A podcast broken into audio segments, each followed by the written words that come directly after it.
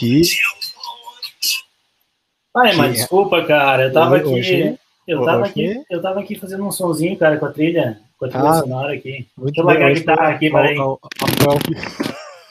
Ah, putz, caiu aqui, cara. É, eu, eu ia, quando eu ia entrar o vocal, a gente teve que parar, né, por causa dos direitos autorais, né, mas eu ia fazer o, o, o vocal e o Felipe ia fazer o, É, o solinho um da dia, guitarra, cara, né, cara. se o pessoal pedir muito nas redes sociais, a gente pode fazer uma introdução by, by yourself mesmo, nós mesmos By fazendo. ourselves. E daí vai ser outro nível. A gente vai perder muito seguidor, eu acho. Não sei se vale a pena. É, é. Melhor time que tá ganhando não se mexe, né, cara? É, vamos, manter assim por enquanto, né? Mas bet the bom, né, cara? Ou seja, vamos falar um pouco hoje de, uma- de coisas que eu- normalmente o pessoal não fala na biomecânica, né, Felipe? Que é entrar um pouco mais a fundo né, nas questões ósseas, né? Porque às vezes não dá tempo na graduação, né? Na graduação, às vezes, o cara tá fazendo, É, rapaz. Falando lá sobre torque e tal, não dá tempo. eu tô agora, começou nosso semestre aqui, eu disse pros meus alunos, cara, eles, tão, eles certamente estão ouvindo aqui o episódio, né? Eu digo, cara, não esperem que a disciplina vá mostrar tudo para vocês, cara, porque não é possível, né? Precisamos do Biomecast para ajudar. Pessoal, esse é o episódio 22, né? E hoje, E episódio 22 já, cara. vamos ver o que vem por aí.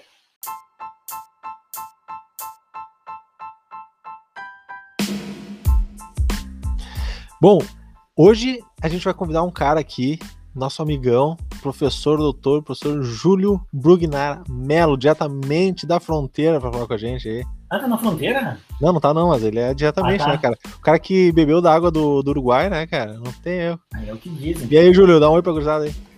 E aí, pessoal? E aí, Felipe? E aí, Manuel? Tudo bem?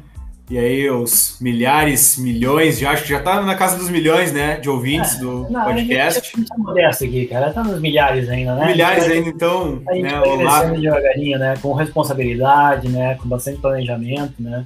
Porque É senão também fica difícil manejar essa vida de redes sociais. É isso Parece- aí, é isso aí.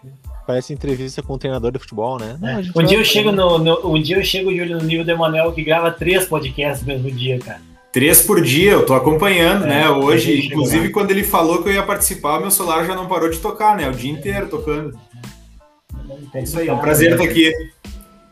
Show de bola. Cara, pra quem. Deixa eu fazer um comentário aqui pra quem tá nos ouvindo, né? Que o Júlio e o Emanuel foram, foram estudantes que, que eu dei aula, né, cara? E, embora eu tenha feito 27 anos agora, né? No mês, no, no mês passado, eu já tive uma vivência larga aí, então, além de ser um prazer estar conversando com vocês aqui, né? É um prazer ver essa trajetória aí bonita que vocês estão construindo de conhecimento, de atuação, especialmente nessa temática, né?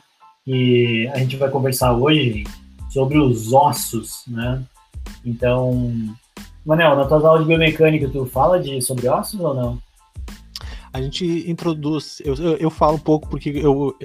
Cara, é aquela coisa, né? Como no doutorado eu acabei estudando um pouco mais sobre biomecânica de tecidos, a gente sempre quer colocar alguma coisa daquilo que a gente estudou, né? Então, ah, eu, eu tenho uma aula que eu falo sobre de propriedades mecânicas de forma geral e acabo comentando de todos os tecidos e acabo comentando dos ossos também. E, inclusive, um pouco do, do que eu falo na aula, eu, eu converso com o Júlio antes. Ah, ô Júlio, eu queria falar um pouco de ossos, né? Daí me passa umas coisas aí dele. Ele me passou e minha aula ficou muito melhor depois que eu falei com ele. E olha só que interessante, cara. Todo episódio a gente fala, a gente já falou isso algumas vezes, que a biomecânica tá em tudo, cara. E o Júlio é um exemplo disso, né, cara? Que o, o- a gente era conterrâneo lá, né? E contemporâneo também. E ele estudava lá exercício na criança, ainda estuda. E eu lá no laboratório de biomecânica, ficava conversando, mas parecia que nunca a gente ia chegar no mesmo ponto. E a gente vai, vai, que hoje a gente, além de colega, acaba fazendo muito trabalho em conjunto, né? E, inclusive, agora a gente troca né, bastante figurinha, slide e, e ideia, e um vai complementando na disciplina do outro. E isso é uma, uma, uma ação muito bacana que a gente tem feito na graduação. Então, normalmente, o que em uma disciplina a gente não consegue abordar, a gente já tem certeza que outra disciplina vai abordar mais a fundo, vai fazer comentários, fazer link. Então, isso aí é, é, é o que mais fica de, de legal assim dessa experiência, dessa interação. né? É, isso aí é fundamental, né, cara? Eu acho que para os nossos estudantes, né, agora vocês que são docentes também, eles observarem isso, que as áreas precisam conversar, né? E o que acontece, gente? As áreas não conseguem conversar. Então vocês têm que fazer a conexão, né? Então, o bate-papo de hoje nós vamos tentar fazer algumas conexões de temas que, obviamente, envolvem biomecânica, afinal de contas, esse aqui é o podcast de biomecânica, né, mano? Não deixa mentir aqui. Uh, a gente vai falar sobre mecânica dos ossos, com certeza, mas a gente vai contextualizar com alguma situação prática da, da vida real, né, em que eu acho que a gente vai ver esses conceitos ganhando mais valor, né? E Bem, os ossos, né, se vocês forem estudar, né, os ossos e tal, eu confesso que nas minhas aulas de biomecânica, eu não falo tanto, né, eu falo um pouco de ossos quando eu falo sobre impacto, coisa assim, eu deixo mais para cinesiologia, ou deixo para meus colegas de anatomia, né, darem aula lá, falando dos ossos. Mas tem algumas características marcantes, assim, que a gente sabe desse tecido, né, por exemplo, e embora a gente pode pensar assim, ah, mas no osso humano, tanto faz, gente. Se pegar um osso de outros animais também, que quadrúpedes, por exemplo, né, como vaca, ovelha, né, uh, enfim, uh, eles são muito parecidos, né. Eles têm uma estrutura que por fora é muito dura, né, muito rígida. Tem alguns livros que dizem que é similar ao marfim e tal. Eu nunca vi um marfim, não sei como é que é, né. Só sei que os animais estão morrendo porque ficam cortando o marfim dos bichos lá, né. E, mas a gente chama de um osso cortical compacto, né. Então a parte mais, a casca grossa, digamos assim, né? Por isso que dizem que o osso é duro de roer, né, cara? Quando ele tem a parte cortical forte. E aí, boa, por, boa, boa. Né, por dentro, né, pessoal, por dentro, o nosso, os nossos ossos, a maioria deles, né, gente, eu sei que talvez os mais ligados, assim, ah, Felipe, mas depende do tipo e tal. Se ele for é, chato, se ele for isso. Principalmente os ossos longos, né? É, isso. Vamos pensar assim, cara. Fêmur, tíbia, úmero, rádio, tá? Vamos pensar nesses músculos, nesses ossos aí.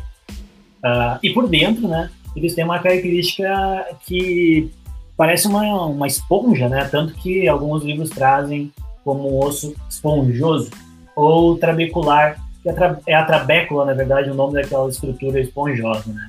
Então, tra o trabecular está por dentro, o cortical está por fora, né? Ele está preenchido com medula óssea, na maior parte dos casos, né? E, e é justamente essas características desse tecido, né? Que nos ajuda a entender como que ele responde mecanicamente às cargas. Então, eu acho que se vocês lembrarem dos episódios sobre tendão e ligamento, a gente já falou sobre alguns conceitos que vão aparecer hoje também. Perfeito. E eu sempre gosto de comentar quando uh, a gente fala da diferença entre o osso cortical e o trabecular, de que é assim não por acaso, gente. A gente responde ao processo evolutivo por um motivo. Então a gente precisa ter por fora um osso mais compacto, que é essa parte do osso que vai receber as inserções musculares, ou seja, vão receber tensões do, do tendão lá sendo tensionado. E internamente, o fato dele ser trabecular tem uma importância muito além né, de, de permitir que tenha, né, como o, o Felipe falou ali, de medula óssea, permitir que o colágeno fique correndo ao longo dessas estruturas, faz com que o peso ósseo fique menor. Ou seja, imagina se nosso osso, nosso osso do corpo humano, nossos 206 ossos do corpo humano, fossem totalmente compactos. Ia ficar muito pesado para a gente fazer algum exercício, para a gente fazer alguma caminhada. Ou seja, a gente ia gastar muita energia para qualquer caminhadinha que a gente fosse fazer. Então, dessa forma, fica um peso mais leve, né? Fica com menor massa e, consequentemente, tem o menor peso, e isso faz com que a gente tenha a capacidade de locomoção de forma mais eficiente, né? Então, eu acho, eu, cara, eu adoro evolução, as coisas, acho muito, muito show de bola a gente sempre fazer essas relações. E acho que também um aspecto legal de trazer com relação à diferença entre osso cortical e osso trabecular é que nos ossos longos, né, que basicamente vai ser o que a gente vai mais é, conversar hoje, é, o, o, osso trabecular, então essa substância óssea, ela fica mais nas pontas, né? Nas epífises que a gente chama. Então, é, esses locais são locais onde a gente tem é, o metabolismo ósseo mais ativado e respondendo, inclusive, mais a algumas determinadas sobrecargas. Então, por mais que nas pontas, né, nas epífises, tenha o osso trabecular, a, a, a, casquinha né, do osso, a, a, em volta desse osso esponjoso, ele também é compacto, então tem esse fator de proteção. E, e, o osso trabecular ele também tem um aspecto importante, que além do local que ele fica, né, ser na epífise do osso, além dessa dissipação de sobrecarga, além desse, desse aspecto de ser mais leve, ele também atua muito fortemente na na disposição de plasma sanguíneo para as cartilagens né, articulares. Então, ele, esse a parte do osso ela também vai ficar como uma parte importante para o processo de nutrição da cartilagem articular. Que isso, cara, esses guias me assustando, cara, com tanto conhecimento aqui. Nossa senhora, agora até eu tô tendo que dar uma respirada aqui, gente. E eu lembro que o Júlio certamente lembra, né? O nosso primeiro projeto de extensão aqui na Unipampa, né? Em conjunto. Eu digo nosso porque na época o professor Gabriel Bergman, um grande amigão aqui, semana estava de aniversário, fez 57 anos o professor Gabriel Bergman. Né? Mas, se o Gabriel estiver escutando, ele vai mandar um WhatsApp xingando, certo? Se você escutou esse episódio, manda para o professor Gabriel. E, bom, mas voltando, nós tínhamos um projeto nas escolas, né, Júlio? E, na verdade, eu era mais um coadjuvante ali, né? O trabalho principal era do grupo de vocês na época. E a gente começou a discutir isso, né? Como que o corpo da criança e do adolescente responde ao exercício. Vocês podem pensar assim, ah, vocês começaram a discutir isso. Ah, a gente sabe, né, gente? A literatura já existe. Mas a gente foi discutir nosso contexto e dentro das perguntas, as dúvidas que nós tínhamos, né, sobre a atividade física na escola, aquele grande debate que tem na educação física. Afinal de contas, o que, que tu ensina na educação física da escola, né? Ensina a, a, a, a, a ser fisicamente ativo, discute isso, como que é, né? Então tem um debate muito grande aí, que não é o tema de hoje, né? O tema de hoje, eu quero pegar isso que o Júlio falou, né, sobre as funções desse tecido tão importante, né? É, é o seguinte, eu quero, para quem está escutando pela primeira vez sobre esse tema e está tendo aula de biomecânica e tal, eu quero elencar algumas características que esse tecido tem, né? Então, esse tecido ósseo, ele vai ter características de força e de dureza, né? Então, está associado à rigidez, né? E a capacidade de, de, de, absorver impacto. E nós temos que o cortical é mais resistente, né? Nós temos uma outra característica que é a anisotropia. Né? Então, a anisotropia é bastante interessante, cara, porque ela nos ajuda a entender, né? Aí a gente vai falar mais dela mais adiante, porque que o impacto é importante para os ossos. Né? E também a entender que os ossos, eles são resistentes, mas depende de como a carga é aplicada. Então, por exemplo, tem ossos que são mais resistentes à compressão do que à torção, por exemplo, né? Então, pode ser mais fácil, falando em termos mais genéricos aqui, gente, quebrar um osso torcendo ele do que comprimindo, né? Dependendo da situação. Outra característica é a viscoelasticidade. Né? Então, essa característica está associada à velocidade com que a carga é aplicada. Nós falamos isso sobre, sobre o tendão, né? Então, se eu deformo ele muito rápido, às vezes ele leva mais tempo para voltar ao comprimento inicial. O osso também tem características de deformação variando de acordo com a velocidade. Por isso, né, pessoal, que às vezes a quebra do osso, né, acontece quando o movimento é muito rápido, né? Porque ele vai combinar um aspecto muito importante. Acho que não sei se todo mundo eu particularmente não sigo esse esporte, mas o atleta sim, o Anderson Silva, né, aquela vez que ele teve uma fratura da tíbia, uh, talvez mais importante do que o impacto foi o quão rápido ele foi, foi feito, né? Então essa viscoelasticidade. Depois nós temos mais três, né? Temos uma característica que chama de resposta elástica e a resposta plástica, que está relacionado com a forma como esse tecido absorve o impacto, né? Então, imagina, imagina, não imagina o osso agora, gente. Imagina uma bola, tá? Imagina uma bola, uma bola de basquete, uma bola de futebol, né? Uh, quando vocês quicarem ela contra o solo, né? Ela vai deformar, né? Ela vai deformar. Quando ela deforma, ela absorve impacto. Então, o osso ele também deforma. Ele também vai deformar. Não é uma deformação enorme, mas ele deforma. E aí tem uma situação que é a deformação plástica, que aí já não é tão boa, né? Que aí é quando eu tenho alguma micro ruptura na, nas fibras, né? Onde esse tecido já não consegue retornar a força, a, a, a, o formato inicial. E a última característica que eu elenquei aqui para comentar é o que chama de piezoeletricidade. Essa é muito legal, cara, porque essa aqui envolve muitos conceitos, né? Então, o que acontece? Uh, o, o, o, o, tecido ósseo ele tem um campo elétrico, né? E de, de acordo com a forma que ele deformar, ele vai acabar atraindo ou repelindo moléculas que estão no plasma. E aí, com isso, vai ter algumas dessas moléculas que são importantes né, para o fortalecimento da estrutura. Então, olha só, gente, onde é que tá bio... Não é só biomecânica, né, Júlio, que está aqui. Isso aqui, sei lá, os caras da engenharia estudam isso lá quando estão estudando a construção né, dos prédios. É, exatamente, eu, eu ia comentar, inclusive, que eu, eu dou disciplina de anatomia funcional lá na Faculdade de Sojipa, né? E, e eu comento com, com os alunos que essa, esse estudo da piezoeletricidade, ele não inicia na, no estudo da anatomia, ele inicia lá em, em estudos que vão estudar outros componentes minerais, e aí era o, já ia fazer o gancho é, do outro comentário, né? Que é, todas essa, essas características do osso, elas fundamentalmente vão estar tá, é, relacionadas à, à, estrutura da matriz óssea, que é principalmente formada por, né, digamos em elementos gerais, dois componentes. O colágeno, que vai ser o componente orgânico, né, que é uma proteína, e o cristal, que a gente chama né, hidroxiopatita, que é um cristal formado por cálcio e fosfato. Então a união desses dois é o que vai dar essa, essa liga no osso, onde ele vai ter dureza, mas também ele vai ter a, essa capacidade de resistir aos, a uma deformação, aos impactos. Então eu costumo fazer uma analogia com os meus alunos que se o osso ele não tivesse colágeno, ele seria como um copo de vidro.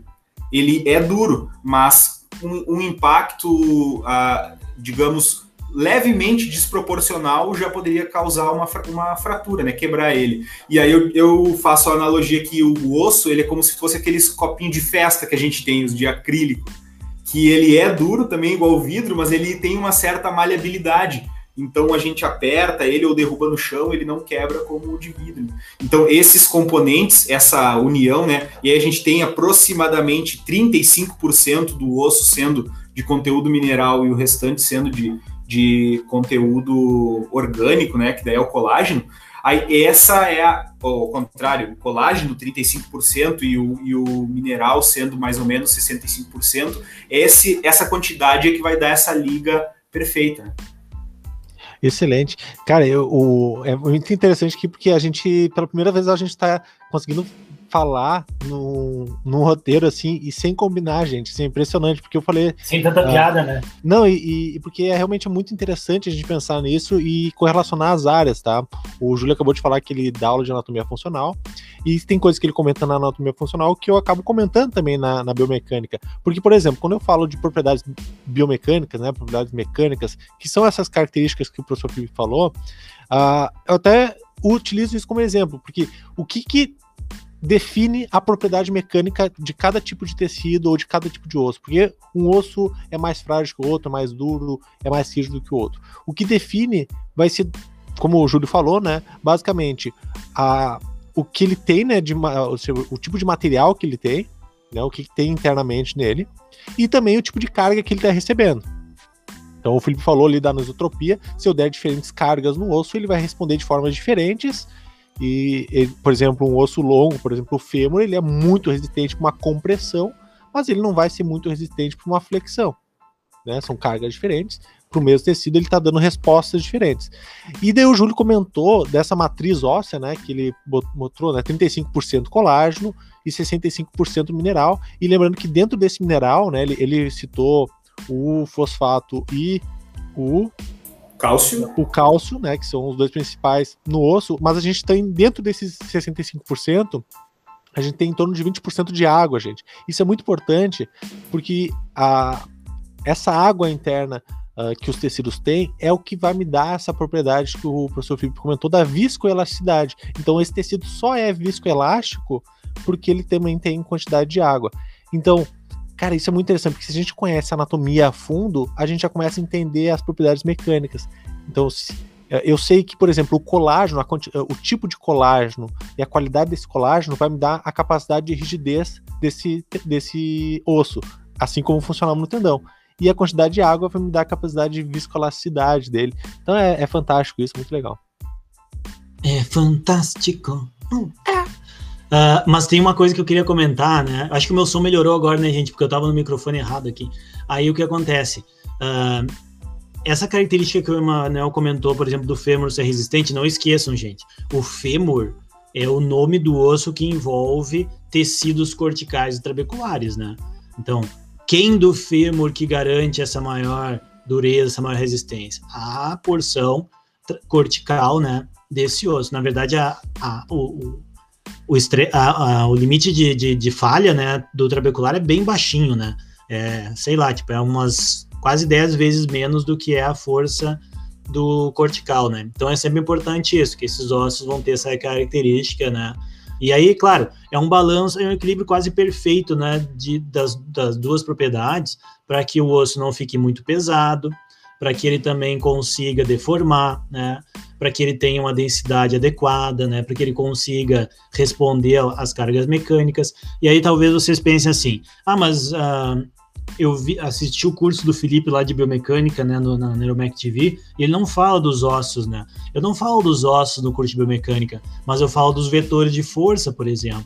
Então, assim, o osso, ele tem uma característica que eu já citei antes, como é que era? Como é que era? Vamos ver se o pessoal que está escutando aí lembra. Né? Anisotrópica, né? Então, a anisotropia vai dizer o que? Dependendo como esses vetores de força estão alinhados, atuando no osso, ele vai ter uma resposta diferente. E muitas vezes a gente consegue ajustar a posição do sujeito no espaço de forma a manipular esse impacto. Porque às vezes eu quero que ele exista, né? Às vezes eu não quero diminuir o impacto, eu quero que de fato esse impacto exista, né? Então, tem uma tem uma, bom, tem, tem muita coisa legal da gente comentar aqui, né? Mas tem um uma história que dizem assim, né? Ah, porque se os, as crianças fizerem muita atividade de impacto, elas não vão crescer, né? E ah, as ginastas elas são pequenininhas porque elas têm impacto. E aí o osso não cresce. Talvez isso aí seja a pergunta que o, prof, o, profissional de educação física mais receba, né? É. E aí, o que, que vocês e me dizem Júlio, sobre quero isso? saber, é, Júlio, quero saber, tu, quer o, tu tá aqui pra isso, pra nos responder, cara. Posso botar o Arthur já na musculação? ah, o Arthur vai ficar bombadão já. Não, ah, é, é assim, esse é o. Acho que talvez eu tenha uma tendência para responder isso, né? Porque é o tema que eu estudei ao longo do doutorado, mas esse é um dos principais mitos que a gente tem em relação ao exercício físico para criança. Pensar na, na possibilidade de um osso longo parar de crescer ou ter algum tipo de déficit de crescimento por conta é, principalmente da sobrecarga ou da tensão que os músculos vão, porque né, a gente associa isso muitas vezes à musculação, treino de força, né? A tensão que os músculos vão fazer no osso. E que a gente sabe que a gente já tem evidência suficiente para dizer que não, mas embora isso seja um senso comum muito forte, né? A gente recebe muito essa dúvida. A gente tem evidência para dizer que não, é, é justamente o contrário a tensão que os músculos fazem durante um exercício resistido, por exemplo, no osso, ele vai estar tá associado ao que o Felipe comentou anteriormente, que é a piezoeletricidade. Essa tensão vai fazer com que uma corrente elétrica passe pelo osso e acaba que as células ósseas elas vão responder a esse estímulo elétrico. As células ósseas, osteoblastos e osteoclastos, são responsáveis pela osteogênese. Ou seja, o processo de formação e absorção do osso. Então, as atividades que têm impacto, as atividades aonde eu tenho um impacto, tenho deformação no osso, e esse impacto ele acaba é, fazendo com que uma corrente elétrica passe por dentro do osso, vai fazer com que essas células se ativem. E, essa, e a célula, dentre as células que mais respondem, aí que está uma das importantes é, questões, é o osteoblasto que é a célula que deposita osso, que faz a, a construção da matriz óssea. Então, na verdade, o osso ele vai ficar mais forte, mais resistente, mais rígido quando uma criança faz atividade com impacto, com sobrecarga e com tensão muscular. É, cara, que bom que tu respondeu isso agora, né? Eu já posso ficar tranquilo. Ah, lógico eu acho que talvez o Arthur ainda não, né, cara? Até porque a gente tá na pandemia, eu não quero botar ele num ambiente fechado.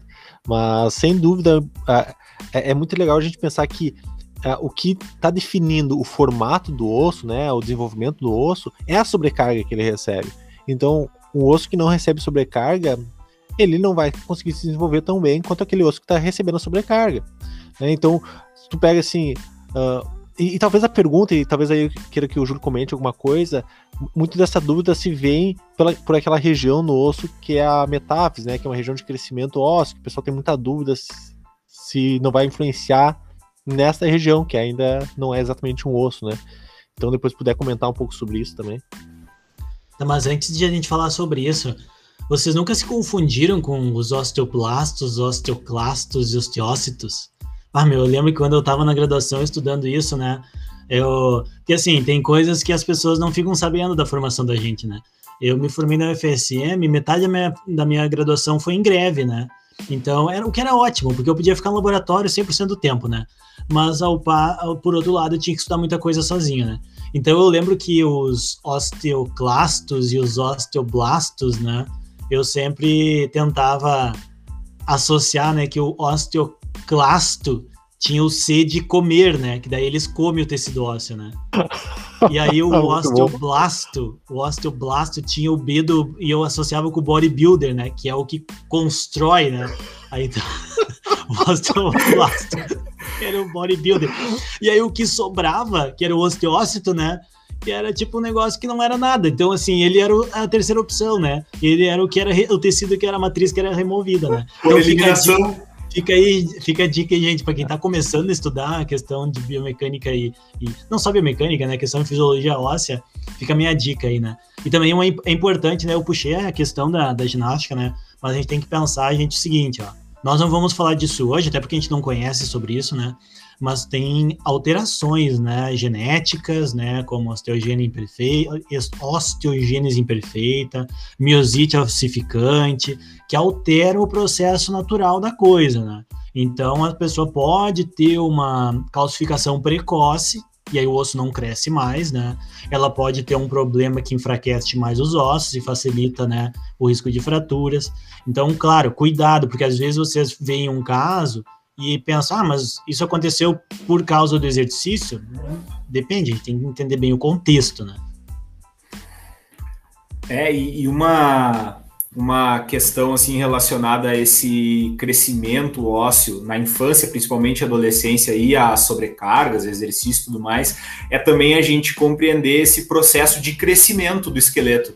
É, que no momento inicial ali, é, a, dos primeiros meses de vida, da criança, ainda vai estar tá muito resquício daquele crescimento endocondral, que é o crescimento onde a gente tem só basicamente cartilagem e alguns pontos de ossificação. E aí esses pontos de ossificação eles vão a partir da osteogênese vão ossificando. E mais ou menos ao final da primeira década de vida, em que a criança vai ter o esqueleto basicamente formado, e o que, que sobrou desse crescimento endocondral, né? As, a, as cartilagens epifisárias, as cartilagens do crescimento. E aí muito se, se tinha esse mito do, do exercício por conta de achar que essa cartilagem podia lesionar porque é uma cartilagem que vai estar responsável pelo crescimento do osso longo. Essa cartilagem, né, para o pessoal que está tá ouvindo, assim, ela vai ter dois pontos do osso longo, nas duas extremidades. Então é uma cartilagem onde a gente tem uma linha, basicamente, né, de uma lateral à outra do osso. Essa cartilagem ela dilata e as pontas dela se calcificam. E isso vai ocasionar o crescimento do osso longo. Só que tem um determinado momento em que ela se calcifica por completo. E é aí que a gente para de crescer. Então, dentro desse período em que a gente chama de pico de massa óssea, que é na infância e na adolescência, que é na adolescência, na verdade, não na infância, é onde a gente vai ter uma maior ativação dos osteoblastos, que eu também uso essa, essa, essa dica aí do Felipe de sublinho C, né, coloco ó, comer, e aí Isso sublinho... bodybuilder? Não, não é põe o bodybuilder, eu uso ah, comer, não. né? Mas se fosse bodybuilder, eu falei, não, daí... Ah, não, essa aí tem que... é muito rebuscada essa, essa dica aí. É muita referência, né, cara? Muita referência, muita referência. E aí, então, o que acontece? Ali na adolescência, a gente tem um período de aquisição de massa óssea muito grande por conta desse crescimento. E é aí que entra principalmente as atividades de impacto, os exercícios, porque nessa parte da adolescência, aproveitando esse ganho natural de aquisição, a gente pode ainda aumentar esse ganho. É o que a gente chama de otimizar o pico de massa óssea. O pico de massa óssea ele nada mais vai ser do que o momento da nossa vida onde a gente mais tem mineral ósseo, onde a gente mais tem um osso denso, com uma massa óssea. Porque naturalmente, depois do pico, né, a gente vai ter ali, alguns anos de platô da massa óssea e depois vai acabar perdendo massa óssea até o final da vida. Então, esse momento da, do crescimento ele é importante e o estímulo nesse, nesse momento é importante também. Cara, e para quem, né, agora a gente vai começar a focar um pouco mais na falando das aplicações de como manipular, né, essa massa óssea. Para quem ainda ficou interessado na parte mecânica da coisa, vocês podem procurar sobre a lei do gancho. Tu conhece a lei do gancho? Do gancho, não, só não. do Hulk. É, a lei do Hulk, pois é, a lei do gancho, cara. Ah, tá, eu chamo de lei do, do Hulk. então vocês podem dar uma olhada, gente, nos livros de biomecânica tem isso, né, cinesiologia também, sobre a lei de Hooke, que vai ajudar vocês a entender um pouco melhor sobre essas questões de relação tensão, deformação, não só de ossos, mas também de tendão, ligamento e outras estruturas, né? Fica a dica aí, conhecer o Yang também, que não é o Angus Yang, né, mas é o módulo de Yang, né? Fazendo a referência do nosso podcast, vocês sabem que é meio rock and roll, né? Então, uh, deem uma olhada adicional nisso. A gente vai falar sobre sistemas mais adiante, né? Mas agora a gente vai avançando aqui, porque eu tô com uma dúvida. Eu sempre tenho essa dúvida, Júlio. Qual que é a faixa etária da adolescência? Bem certinho, assim, pra galera pergunta. não se perder. É, até pra gente saber se a gente ainda tá na adolescência ou não, né, Felipe? É, esse, esse, é, uma, é uma questão que depende da, da referência que a gente usa, né? Por exemplo, é, a referência do estatuto aqui no Brasil, o estatuto da criança e do adolescente vai trazer de 12 até os 18. Mas quando a gente pega é, em termos é, de crescimento, em termos anatômicos, a gente vai ter o final da adolescência basicamente é, concomitante ao início da fase puber, então, a criança, aí vai depender da criança. A criança pré-puber, ela é aquela criança onde não tem uma produção hormonal ainda é, elevada, principalmente dos hormônios andrógenos. Então, é uma faixa etária que vai corresponder a 7 a 9 anos, dependendo entre meninos e meninas. E a adolescência, ela pode inclusive se estender até os 24, 25 anos, porque é o período Ai, onde a gente. Aqui, ó. Oh, o Emanuel ainda tá, tá na, na limítrofe até os 24, 25 anos, por quê? Porque a gente ainda pode ter um período de construção do, do esqueleto, de crescimento, de alteração na produção hormonal, então alguns resquícios ainda dessa fase puber, né? Mas aí vai ser a, a fase que a gente chama pós-puber. Então, Joia. Basicamente, a gente fica numa faixa entre 7 e 8 anos até os 20, 21. É, Manel, não estão mais é, na... Não, não. Já, já foi. Já é, foi. A, já a cabeça um pouco, né? Mas Espero que tu bem. tenha aproveitado. Não, aproveitamos muito desde os sete anos, né? Mas é, ah, só para ficar, é, deixar bem claro, a questão, por exemplo, quando a gente pensa de exercício e influência dele no osso. Uh, ok, na adolescência eu acho perfeito, então, mas e antes disso?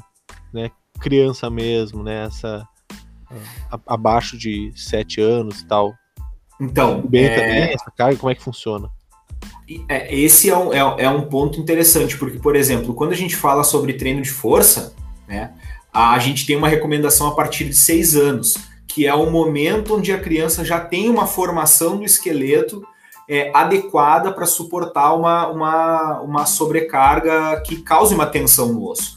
Antes disso, ainda tem alguns processos de formação. Isso, inclusive, influencia no próprio desenvolvimento motor. Com cinco anos, a criança ainda não consegue, ela não tem um movimento maduro de fazer um salto horizontal com os dois pés, por exemplo, sobre um obstáculo. E isso também está atrelado ao próprio, ao próprio fato dela ainda não ter desenvolvido os ossos, principalmente membros inferiores, pelve né, e coluna lombar, de forma adequada. Então, a partir dos seis anos já é uma, fa é uma faixa etária que a gente recomenda que a criança faça atividades com sobrecarga, com treino pliométrico, por exemplo, né, que é uma, um treinamento que tem bastante sobrecarga, é, treino com saltos e inclusive musculação é uma atividade onde a gente vai poder ter um, um, um benefício em termos ósseos. Eu lembro uma vez que faz algum tempo já, né? Devo confessar que o professor Marco Vaz uh, deu uma entrevista, cara, num canal de TV de Porto Alegre, aí era TV Com. Nem existe mais, eu acho, TV Com, né? Tomara que eu não esteja falando bobagem aqui, mas acho que não existe mais. E aí a, a, perguntaram para ele, né, se crianças poderiam fazer musculação e tal. E aí eu, eu nunca vou esquecer a resposta dele, né? Porque ele falou justamente que musculação não é o problema, entendeu? Musculação é musculação, é a prática, né? A questão é a sobrecarga. E uma criança pode tranquilamente fazer um, um, um, exercício com o peso do corpo, né? Com a sobrecarga do peso do corpo. Outra coisa interessante a gente mencionar aqui para os nossos ouvintes, né? Os nossos parceiros aí, nossos patrocinadores também, né, Emma? É, é esse conceito de carga e sobrecarga, né, gente? Então, pensa comigo lá. A gente tem a relação tensão-deformação no tecido, né? Então, eu aplico, aplico uma carga, esse tecido deforma. ele tem uma fase linear, né, de deformação proporcional. À medida que eu aumento essa deformação, eu posso ter uma deformação mais permanente até ter uma falha.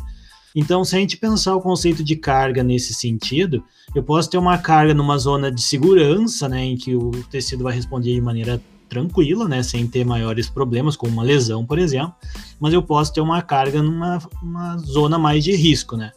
E se eu quiser que esse tecido se adapte, eu tenho que atribuir estímulos planejados, né, uh, periodizados muitas vezes, né, para que eu tenha uma adaptação positiva em função da carga experimentada e com isso o tecido vai ganhando resistência. Entenda-se tecido aqui pelo músculo ganhando força, o osso ganhando resistência, enfim, pode ser diverso, né? Então, dentro desse contexto aqui, aqui a gente está falando de carga e sobrecarga, né? Então, a sobrecarga é uma carga que vai gerar uma adaptação, mas ela também não está num limite em que pode causar uma lesão necessariamente. Então, por isso, gente, que exercício físico é coisa séria. Prescrição de exercício físico é coisa para quem conhece, tá? E então é para professor de educação física, cara. E ainda é um professor de educação física que saiba isso, né? Porque pode ter uns que não saibam, né? Então, só para fazer uma parte aqui importante. E aí eu venho uma pergunta. Quero fazer uma pergunta aqui, né? Que é o seguinte: a gente está falando de impacto, né? Eu andei lendo uns artigos aí para a gente discutir, né? E, e é o seguinte: tem que ter impacto, né, Júlio, nesse estímulo aí para a criança, né? E aí os estudos sugerem, tem algumas revisões sistemáticas, enfim, mostrando que esse impacto ele tem que estar tá em torno de 3,5 vezes o peso corporal da criança, mais ou menos, né, gente, assim, aproximado, né? E tem que ser uma atividade moderada, vigorosa, né, em termos de intensidade. Daí eu fico pensando, pensa comigo, Emma, que atividades a gente vai fazer com essas crianças e adolescentes para que tenha esse impacto, né, nessa faixa aí superior a duas vezes o peso corporal e que se também induza, né, uma, uma intensidade moderada, vigorosa. Se fosse uma questão de prova, o que, que tu diria? Pois é, né, cara? Eu ia dizer assim, procurem o professor Júlio para fazer uma boa prescrição. Mas o, uma coisa que eu ando, até converso com o Júlio sobre isso, né? Que é os exercícios uh, quase que funcionais, né? Que vão envolver saltos, sobe em cima do caixote, uh, inclusive às vezes envolvendo uh, peso, né? Que é muito esse cross-training, né? Que que é basicamente a criança fazer tudo que ela faria se ela tivesse o ambiente livre. É realmente treinar essas, uh, essas atividades motoras naturais, que é saltar, né, pular, rolar, levantar peso, se for o caso, se precisar, jogar a bola. Então é, vai muito além daquilo, né, da famosa educação física do pegar a bola só, largar e ficar jogando futebol, né? E não que não, não precisa, porque o futebol também vai causar adaptações importantes, né? Não vamos ser contra o futebol aqui. Bem pelo contrário. Mas existem várias possibilidades que vão causar essas adaptações ósseas importantes aí. Mas o Júlio é o especialista, ele vai falar agora exatamente isso, quer ver? Não, eu tô de acordo, né? Aquela assim com o relator. Imagina, é. imagina se ele fala assim, não, moral, tá tudo errado. Mas a gente, é... é eu percebi que ele tava fazendo cinco a cabeça, por isso que eu continuei falando. É, isso aí. E, e, e, acho que tem dois pontos, né, dentro dessas recomendações, assim, para a gente ter uma, uma intervenção de exercício com qualidade, que é a, a força de reação, né, o conceito de força de reação nos ossos, e o segundo, que é a própria tração do músculo no osso. Então, quando a gente fala em, por exemplo, uma atividade de pliometria, a gente vai ter é, saltos, então a gente tem uma atividade onde o músculo é, realiza uma contração potente e ele vai causar uma tração no osso. Isso é, isso é bom para o osso. E aliado a isso tem o próprio impacto né, do salto. Então a gente tem a força de reação do solo. Então, mais ou menos as intervenções com crianças a partir de seis anos, né?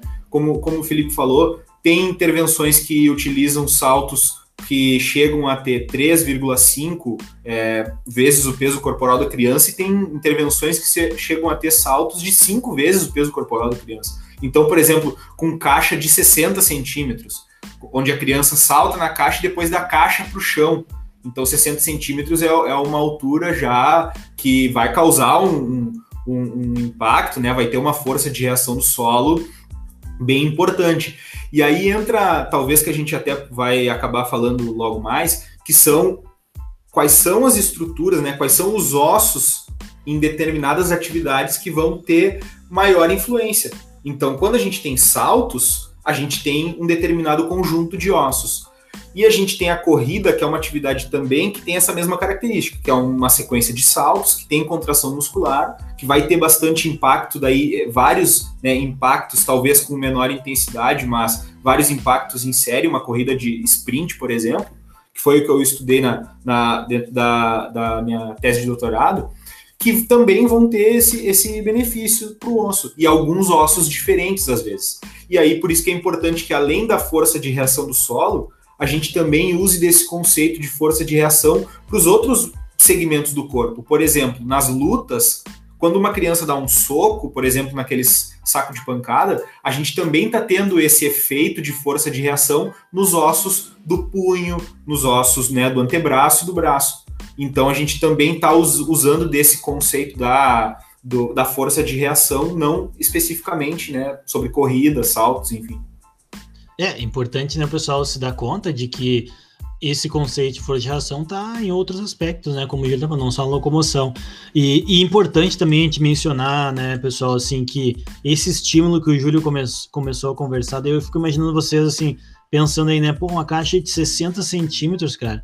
60 centímetros é um pouquinho menos do que a altura da escrivaninha que vocês trabalham aí, né, em casa, estudando. É bastante, né, cara? No laboratório a gente na época que a gente podia usar o laboratório, né, antes da pandemia, a gente via os experimentos e a galera fica, né, meio receosa.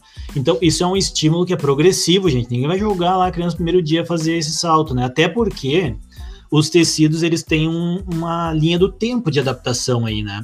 Que é mais ou menos a média para todo mundo.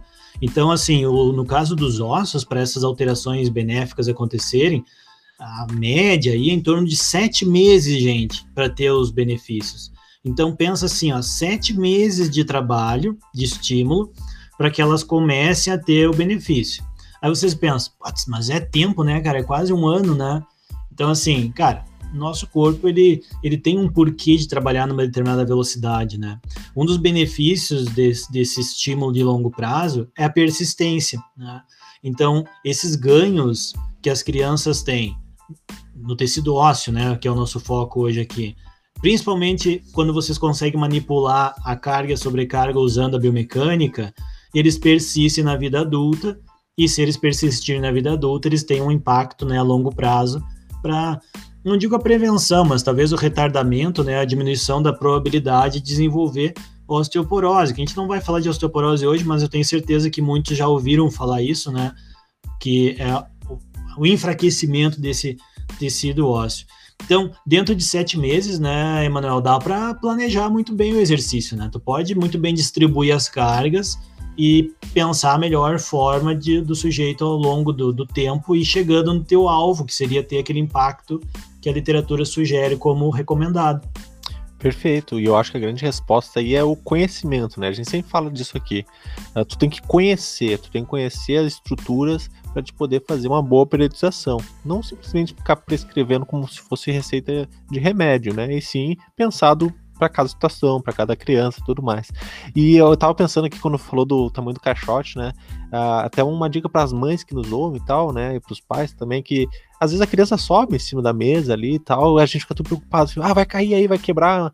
E, e não necessariamente, né? Tem que lembrar que o, a criança ela tem estrutura e ela ela consegue saltar mais alto do que a maioria dos adultos, inclusive. Eu quero ver a hora que o Arthur começar a subir nas mesas, ele vai estar com essa tranquilidade toda aí, né, Não, Júlio? Eu já tô falando, já tô pensando para isso, entendeu? Já tô, já tô tendo que trabalhar minha mente para isso. Inclusive, uh, esse tempo eu trazer uma aula para a turma do, do professor Júlio, na qual eu falei sobre a mecânica do pé, e acabei conversando lá sobre a importância da criança fazer os exercícios descalço também, para estimular o pé, desenvolvimento do pé, inclusive corridas descalço, né? Correr descalço. A gente conversou disso numa aula de educação física, né? Um estudo que saiu eles botaram durante é, quatro anos nas aulas de educação física as crianças para fazer corridas descalço e viram um benefício muito bom, inclusive na melhora da performance de saltos. É, então são tudo coisas que eu já estou falando para ir acostumando minha mente para quando chegar a hora do Arthur ele poder, né? É. E, já que tu falou, pular, né? Já que tu falou sobre conhecimento, né, Manuel? Eu, eu sempre falo isso, cara, para meus estudantes, não só os que trabalham comigo, mas os das, das aulas, né? Se vocês souberem, cara, tiverem informação, vocês têm o poder, né, cara? Informação, conhecimento é poder. Então, por exemplo, se a gente está falando sobre dar estímulos, né, saltos e tal, né, os estudos sugerem circuitos de atividade, treino com, com pesos, né, uh, jogos com bola, né, para estimular os sprints que o Júlio vai falar em seguidinha, né, saltos, né. A gente tem que tomar cuidado com outras coisas também, né.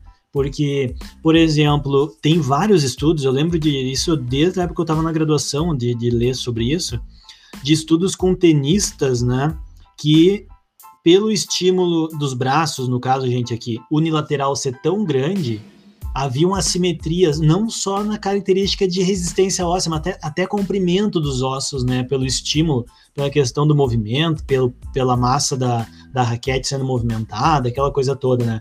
Então a gente tem que considerar isso, gente, que não é só dar o estímulo, tem que dar um estímulo de uma maneira também pensando até em aspectos de movimentos cíclicos, bilaterais, né, o mais simétricos possíveis, no, no a resultante deles, né, Júlio? Não que tu não vá fazer coisa no lateral, mas tu dá um estímulo unilateral para um lado, tem que dar para o outro também. Então é muito importante entender isso, assim como entender que não é só o, não é somente o estilo mecânico também que vai envolver. O pessoal de outras áreas que está nos ouvindo aqui, a gente tem noção, né? Que alimentação, questões hormonais, tudo isso vão estar envolvidos também nesses resultados. É, quando eu comento para os meus alunos, né, na hora de prescrever exercício para uma criança, para adolescente, que na verdade não é só para essa faixa etária, para todo mundo, né? Não é mirando em unicamente ou exclusivamente um efeito, né? A gente tem que ter a noção do todo. E às vezes a gente pensa, ah, eu vou, quero ter causar um efeito bom no osso, e aí eu acabo causando alguma sobrecarga excessiva ou trabalhando, por exemplo, uma corrida com intensidade, a criança ainda não tem a musculatura adequada para fazer um sprint, aí acaba lesionando o músculo em prol do osso. Então, não é isso. A gente tem que né, é, ter essa noção do todo. E, e essa questão da, da, da arquitetura óssea, ela é importante porque atualmente é o que mais tem sido discutido em termos de saúde do osso. É o quanto essa arquitetura do osso ela tem uma relação com um osso de qualidade ou não. Porque se discutia muito, por exemplo, pessoas com obesidade, elas têm uma adaptação de arquitetura óssea no joelho, principalmente na, na, na, epífise proximal da tíbia e na epífise distal do fêmur, então tem uma, tem uma um, digamos, ela fica maior. Né? E é muito semelhante, por exemplo, tem um estudo que compara que é muito semelhante ao joelho de jogadores de vôlei profissional.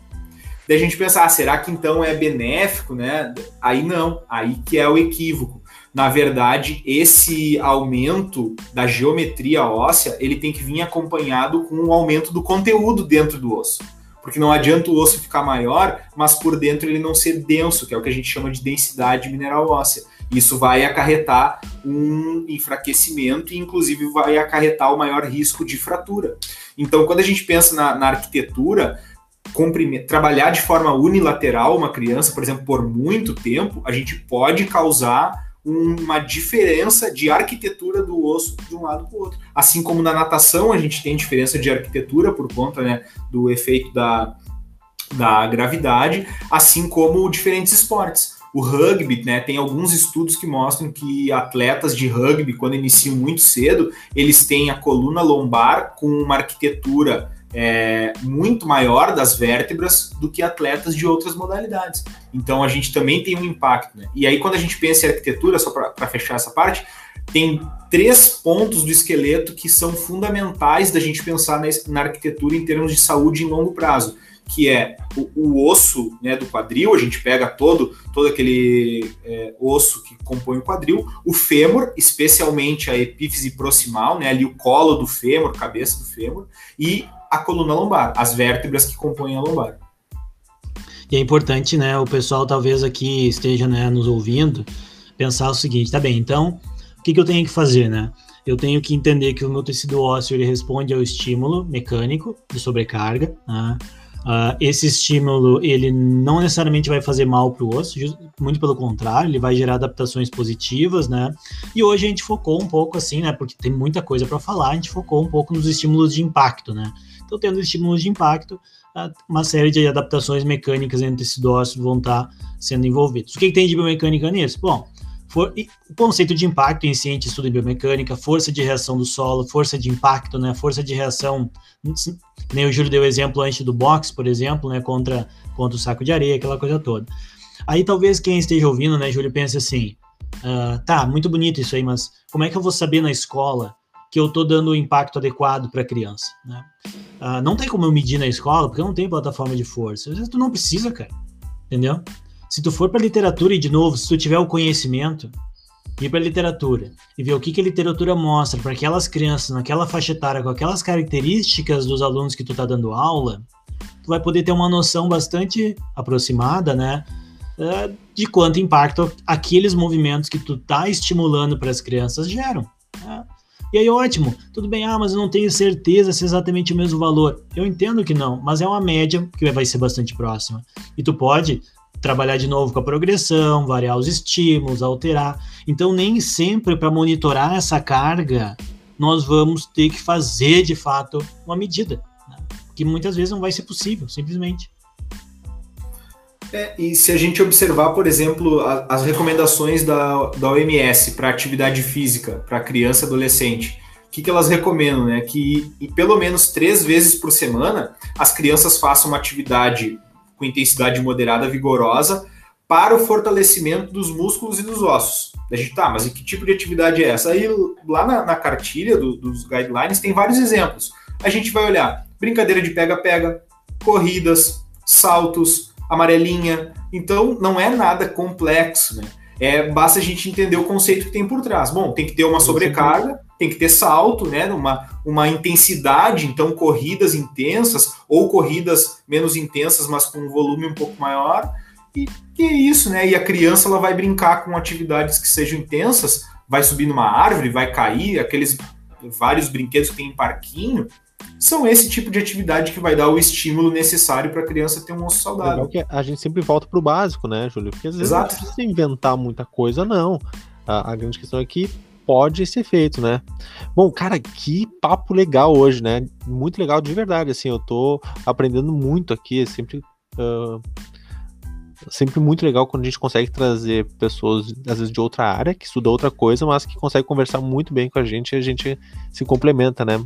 Ah, cara, eu tenho perguntas aqui diretamente do Instagram, cara, porque a gente é muito chique, então nossos fãs ficam enviando aqui mensagens no Instagram, mas na verdade a gente meio que já respondeu elas, mas eu vou comentar aqui, já que são nossos fãs, né?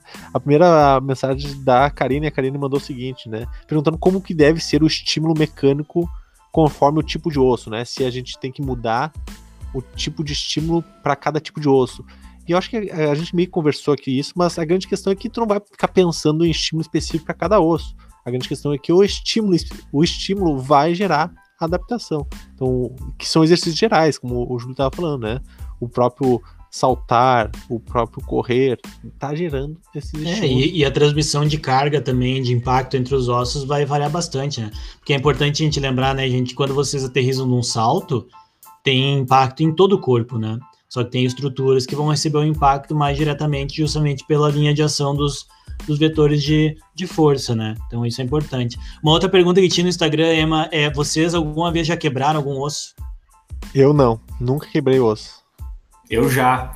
Eu já, na verdade, não chegou a fraturar, mas ele trincou o úmero, quase de uma epífise até a outra. Eu fiquei quase uns dois meses. Nossa senhora, cara. Cara, eu caí do cavalo e eu fiquei quase uns dois meses. Uma... tá aqui pra. É, tu vê, né? Isso tá aqui é outro nível, né, Gustavo? Lá da, lá da fronteira. E eu fiquei com uma tala. Né? É, quer dar uma de ginete. E aí não tem como engessar, né? Porque o úmero muito perto do, muito próximo ali ao ombro, não tem como engessar. Eu tiveram que fazer uma tala como se fosse uma camiseta. Foi Nossa, terrível, foi terrível. É, dois meses. É que estão em nos anos 80, né? Que é. É, que isso aí lá por meados de 1900 é. e... Tempo do Dom Pedro II. É isso aí. Uh, eu, eu não. Acho que não dá pra dizer que quebrei, né, cara? Mas eu tive fissuras duas vezes em costelas, né? Jogando futebol, né, mano? É um cara muito habilidoso, os zagueiros só podiam, né, parar com falta. Daí acabou aqui duas vezes, cara. E, e, e o é, problema justamente. Grêmio, cara. E aí, justamente, não, era, era carreira internacional já antes de começar a educação física. Então acontece que também, né, um, é, não, não, tem. E até mesmo a imobilização, né? Hoje em dia a gente já sabe que não é uma primeira opção já para isso, né? Acho que isso é importante. Outra pergunta que fizeram lá no Instagram também, Emma, é, e aqui a gente vai comentar brevemente ela só, é que dizem que as crianças são mais flexíveis, né? Tipo, que os ossos são mais moles, entre aspas, né? Eu acho que no comecinho do episódio o Júlio comentou sobre isso, né? De, não é que os ossos sejam mais moles, né? É porque de fato eles ainda não estão totalmente calcificados, né? É, não, inclusive eu gosto de falar isso sempre porque pro aluno, às vezes que entra na faculdade, ele chega no laboratório de anatomia lá, com o Júlio com as peças anatômicas, aí tem lá um osso que ele pega o osso e ele é totalmente duro, assim, né? Bate assim, é como se fosse uma, uma pedra. Só que eu sempre gosto de falar porque isso aí é um osso fora do corpo, né? Ou seja, é um osso onde só tem ali o que sobrou ali do tecido mineral, né, basicamente e aquele, toda aquela proteína que dava maleabilidade, o colágeno, a água não tá é, ali. Já não tá é mais, o que dá né? a amabilidade, que é o tecido biológico, é.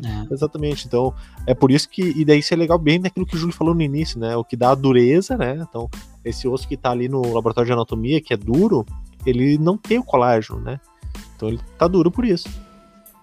E, e no bebê, né? Com o bebê bem novinho ali, por, o o, o, Arthur deve, deve ser mais ou menos assim, né? A gente ainda tem alguns ossos que tem um, um, percentual de cartilagem ainda bastante elevado, né? E a cartilagem, ela é. A gente vê pelos ossos do crânio, né? A gente ainda tem bastante cartilagem ali. Na moleira. Toma, na moleira, né? Tem que tomar muito cuidado para não apertar. Mas é, naturalmente é isso, é o osso que ainda não se calcificou por completo. É, mas a estrutura do, por exemplo, do, do fêmur, do, da própria coluna, da, lá, do Arthur, por exemplo, é uma estrutura já, né, cara? Uma estrutura óssea, por mais que tenha as regiões de crescimento ósseo, ela é uma estrutura que é resistente, né? É, antigamente tinha muito isso, né? A gente agora, pai recente, então a gente ouve essas coisas, né? As vó ficavam falando assim, não, não pode sentar ainda, não pode, não sei o que, Deus livre botar nessa posição por causa do ossinho, não sei o que. Na verdade, não, já tá, né? Já tem osso, ele tem, ele tem estrutura, lógico, né? Tem que é. esperar as, as etapas do. Uh, da evolução dele ali, né, das marcos motores, mas a estrutura ele já tem, né, ele tá evolu uh, passando por as adaptações e tudo mais. E, cara, tem só mais uma, uma pergunta aqui do, do Instagram, do, do Felipe Calvin, que é nosso. Pô, o Felipe ouve todos os nossos episódios, cara. Nos marca lá, tá sempre. Ele vai passear com os cachorros, ouvir nosso podcast, manda foto. Mas ele fez uma pergunta que eu vou comentar muito rapidamente a resposta para ela, porque a gente não entrou nesse assunto. Mas ele pediu para falar sobre os fatores de risco biomecânicos para as fraturas por estresse, né? Basicamente, comentar das fraturas por estresse. Ah, esse tema tá na lista aí de episódios futuros. É, porque a fratura por estresse, gente, é uma, uma fratura crônica, né? Então a gente tem dois tipos de fratura, aquela que é a traumática, né? Ou seja, uma única repetição de alta carga dá uma, uma fratura. Ou uma fratura que vai ser uh, a longo prazo, com pouca carga, mas muitas repetições. Isso vai gerar uma fratura por estresse. O que causa das propriedades mecânicas, isso que explica, é uma propriedade chamada, que a gente não comentou aqui, chamada de esterese. Né? Que é a esterese? É aquela tendência que os tecidos materiais, principalmente aqueles que têm quantidade de água e tal, proteoglicanos, uh, eles têm a conservar as suas propriedades na ausência do estímulo que a gerou. Então, o que significa isso? Significa que quando está dando um estímulo de baixo impacto, de baixa sobrecarga, como por exemplo digitar, estou digitando aqui todos os dias, digitando ou tô, tô caminhando todos os dias, baixo impacto, ou seja, trabalhando lá na nossa curva carga-deformação na região elástica, que o professor Felipe explicou para nós, quando eu paro de aplicar aquela sobrecarga, uh, esse tecido ele tende a demorar para voltar a ser o que ele era antes, ou seja, voltar lá na posição de deformação inicial. O que, que acontece com a nossa vida maluca aqui de trabalhar muito tempo na frente do computador? A gente não dá o tempo para ele voltar, ou seja, esse tempo de descanso. Então, ou seja, eu dou estímulo para esse tecido, uh, paro de dar estímulo. Quando ele começa a voltar para a posição zero, ou seja, para receber uma nova sobrecarga, eu já estou trabalhando de novo. Isso faz com que ele, a longo prazo, fique conservando muito essas energias, o que leva lá a um ponto de uh, falha, mesmo sem ter uma alta sobrecarga. Então isso é explicado por essa propriedade de esterese, mas lógico, expliquei aqui bem por cima, porque daria para um episódio só sobre a esterese, como o professor Felipe falou mesmo. E acho essa, essas perguntas que a gente tinha aqui, cara. É isso aí, episódio cara. Gente, show, né? muito bom, acho que o pessoal curtiu esse bate-papo de hoje. Queria agradecer o Júlio pelo tempo estar conosco aqui. E o mais importante, gente, a mensagem é que tudo bem, a gente está aqui para falar de biomecânica, mas biomecânica sozinha significa muito pouco, fisiologia sozinha significa muito pouco, didática, pedagogia, neurologia sozinha significa muito pouco, né? Então vocês viram hoje que ao redor de um problema, né, que é como os ossos se adaptam, né, especialmente em crianças e adolescentes. A gente viu que a gente falou aqui de histologia, de anatomia, de fisiologia, de biomecânica, cinesiologia, de, me, de mecânica, né, de vários aspectos. Então é isso, gente. Se preparem, né, para vocês serem bons profissionais, conhecendo, né, sobre diversas áreas e tendo um foco bastante claro do que, que vocês querem atacar, né. E lembre, né, conhecimento, né, Emma? se vocês tiverem conhecimento, fica mais fácil. Então, se liga aí, não deixa de escutar todos os nossos episódios, né? Toda semana tem episódio novo. Dá pra maratonar, dá pra maratonar já nossos 20 e poucos ah. episódios. Ô, Júlio, valeu, tá, Júlio? Muito obrigado pela tua disposição aí para vir conversar com a gente aqui. Oh, eu que agradeço o convite, é sempre um prazer estar com vocês. É, contem comigo que precisar. Foi show. Valeu. Excelente. Gostaria de deixar aqui registrado também que hoje é aniversário de quatro meses do Arthur, já que o Arthur sempre aparece nos episódios, né? Hoje está fazendo quatro meses. Maravilha. Então, valeu, gente, hein? Tchau.